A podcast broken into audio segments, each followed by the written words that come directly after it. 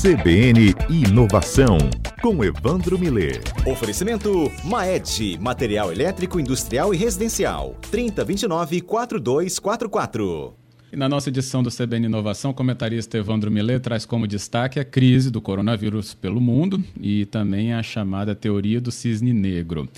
Você já ouviu falar dessa teoria? Bem, tem um livro chamado A Lógica do Cisne Negro, de Nassim Taleb. O autor fala, inclusive, de eventos que acontecem na história que têm características como a imprevisibilidade, impactos e explicação sobre eles.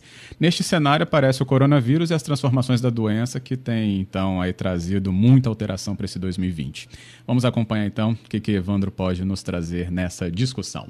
Hoje nós vamos tratar de cisnes negros. Que é que figura é essa? Tem um livro muito interessante chamado A Lógica do Cisne Negro, que o autor Nassim Taleb, ele nos apresentou esse cisne negro, a figura que ele fez. O cisne negro é um animal que se considerava inexistente, até ser visto pela primeira vez na Austrália no século XVII. Então ninguém achava que existisse o cisne negro e apareceu esse aí. E ele usa essa figura do cisne negro para criar toda uma toda uma história, toda uma teoria. E ele batizou o Cisne Negro como um evento, eventos que tem três características principais. É um evento imprevisível, ele ocasiona resultados impactantes e nós sentimos como se pudéssemos tê-los previstos, pois retrospectivamente eles são explicáveis. Né? Então essa, essas três características ele, ele dá, quer dizer, é imprevisível, é impactante e a gente achou que podia, acha, acha no fim, depois que ele aconteceu, que seria explicável. Né? Por exemplo, o 11 de setembro, né, as Torres Gêmeas, a queda do Muro de Berlim, e eventualmente a queda, a, a, a crise do subprime em 2008, 2009, que deu aquele problemão no mundo inteiro. Então são eventos desse tipo, né, que acontecem.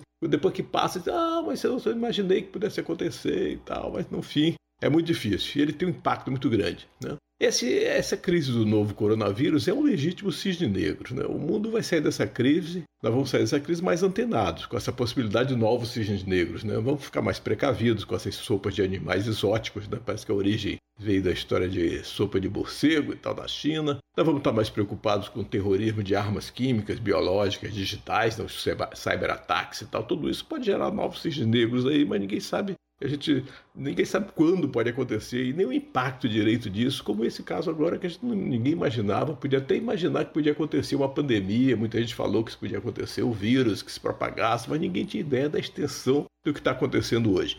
Então, o, o mundo mudou alguns conceitos para evitar novos cisne negro, depois do 11 de setembro, depois do subprime, muita coisa foi adaptada para isso. E o, e o autor, o Taleb, ele, ele critica a nossa ilusão de tentar prever o futuro, considerando que esses cisnes negros acontecem tanto de vez em quando, muda tanto, tanta coisa, o número de interações do sistema complexo que nós vivemos tende ao infinito, então é difícil fazer previsões das coisas. Mas acho que nós temos de tentar, né? Ele disse que não adianta, mas temos que tentar. Provavelmente, quais são prováveis cisnes negros? Né? Provavelmente voltará com força a questão ambiental, né? que foi momentaneamente adiada. Né? Ninguém por enquanto está falando nisso, está concentrado no coronavírus, mas que daqui a pouco pode disparar a qualquer momento um evento, um cisne negro devastador na questão ambiental. Também, por outro lado, por exemplo, depois do cisne negro da queda do muro de Berlim, houve a impressão de que a história havia acabado, como o autor Fukuyama sugeriu, então que o capitalismo e a democracia haviam vencido. Né? Aí surge a China, que já vinha crescendo, com seu capitalismo de Estado, ou um socialismo de mercado, digamos assim, mas sempre uma ditadura, e cresce aceleradamente e coloca dúvidas sobre esse tal do fim da história. Né? E mais recentemente, as tais democracias iliberais, né? onde os executivos